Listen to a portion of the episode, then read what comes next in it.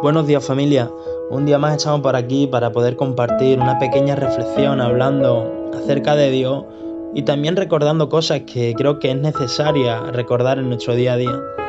Y si vamos a la Biblia, al libro de Isaías, en el capítulo 40, a partir del versículo 31, dice, pero los que esperan a Jehová tendrán nueva fuerza Levantarán alas como las águilas, correrán y no se cansarán, caminarán y no se fatigarán. Mira, al leer esto me di cuenta una vez más que no importa lo fuerte o independiente que podamos ser, que cualquier situación o batalla que pasemos, no podremos lograrlo ni vencerlo solo.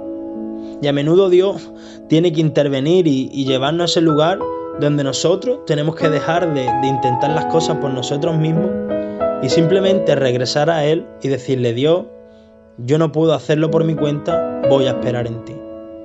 Y Dios está esperando esas palabras, aunque esas palabras es algo que a menudo no solemos decirlo, hasta que no llega un punto en nuestra vida que nos encontramos agotados, que todas nuestras ideas y nuestras fuerzas fracasaron, y tenemos que aprender a, a no ser impacientes y esperar en Dios.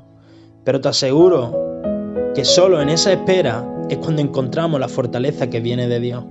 Y esa fortaleza que es necesaria para nosotros poder seguir adelante. Y mira, cuanto más tiempo vive, vive un verdadero creyente o vivimos en el cristianismo, más nos damos cuenta de que todo está en las manos de Dios.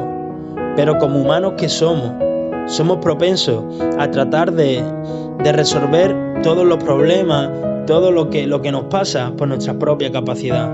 Y eso es lo único que, que nos trae sinceramente es fracaso en nuestra vida y debilidad. Pero es hora de que aprendamos lo que realmente significa vivir por fe y esperar en Dios. Porque esperar en Dios requiere la verdadera fe y aquellos que confían en Él tendrán nueva fuerza. Esperar en Dios requiere a veces pasar por el fuego, por la prueba, por la tentación y seguir confiando en Dios de que Él nos llevará a través de esas dificultades y luego levantaremos las alas como las águilas. Esperar en Dios requiere tener confianza en lo que esperamos y saber que Dios cuidará de nosotros y luego correremos y no nos cansaremos, caminaremos y no nos fatigaremos.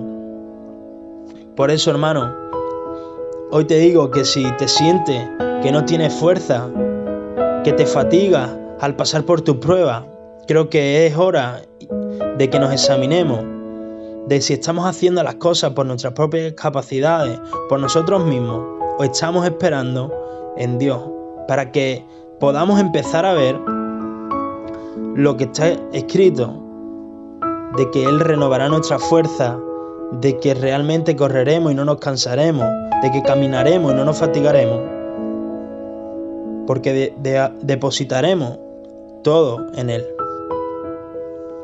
Esto es todo, hermano. Espero que Dios te bendiga un día más y que aprendamos a ser pacientes. Dios te bendiga, hermano.